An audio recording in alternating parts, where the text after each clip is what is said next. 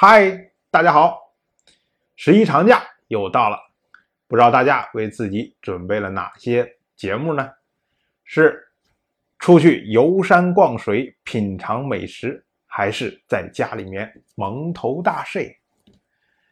这个十一啊，是我们《一说春秋》自开播以来碰到的第一个十一长假，所以呢，我们特别推出一个互动环节。叫做提问与回答。简单来说呢，就是我们会在整个假期开始的时候提出一个问题，在假期结束的时候公布我们对这个问题的看法，而希望大家呢，在整个假期期期间，利用闲暇零碎的时间，把您对这个问题的看法告诉我们。我们本期所提出来的问题是：东西南北四个方向中，到底是先有东西还是先有南北？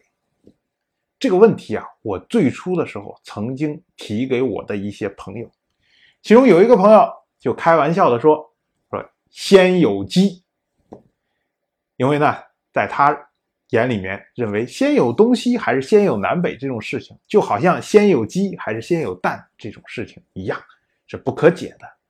当然，在今天我们眼中来说，东西南北的四个方向，实际上在现实生活中所使用的频率非常的低。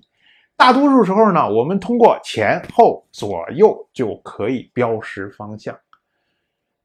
这也就是为什么有很多朋友。自始至终都搞不清楚东西南北的，但是呢，仍然不会影响到他们的正常的生活。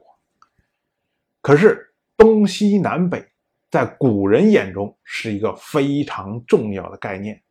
所谓太极生两仪，两仪生四象，四象生八卦。四象指的就是东西南北四个方向，也就是说。东西南北和太极、两仪、八卦这些非常高大上的概念是并列的。原因是啊，在东西南北出现之前，人们用前后左右来识别方向。这实际上是什么？是以人为基准来标识世界。那么它所标识出来的世界实际上是非常的小的，比如说在一个村庄或者在一个小的区域之内，比如说有人路上碰见，问你路，说，哎，那个什么什么街怎么走？你说，哎，就顺着这条路往前走，然后左边一拐，在右边一拐就到了，这个都是没有问题的。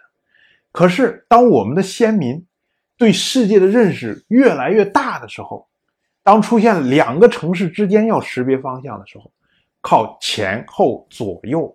就不够用了，所以呢，就出现了东西南北这样四个方向。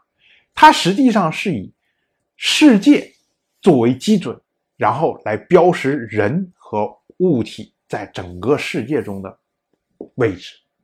这个呢，实际上是我们的先民对于世界的认识提升了一个高度。可是，既然东西南北是最早不存在的一个概念。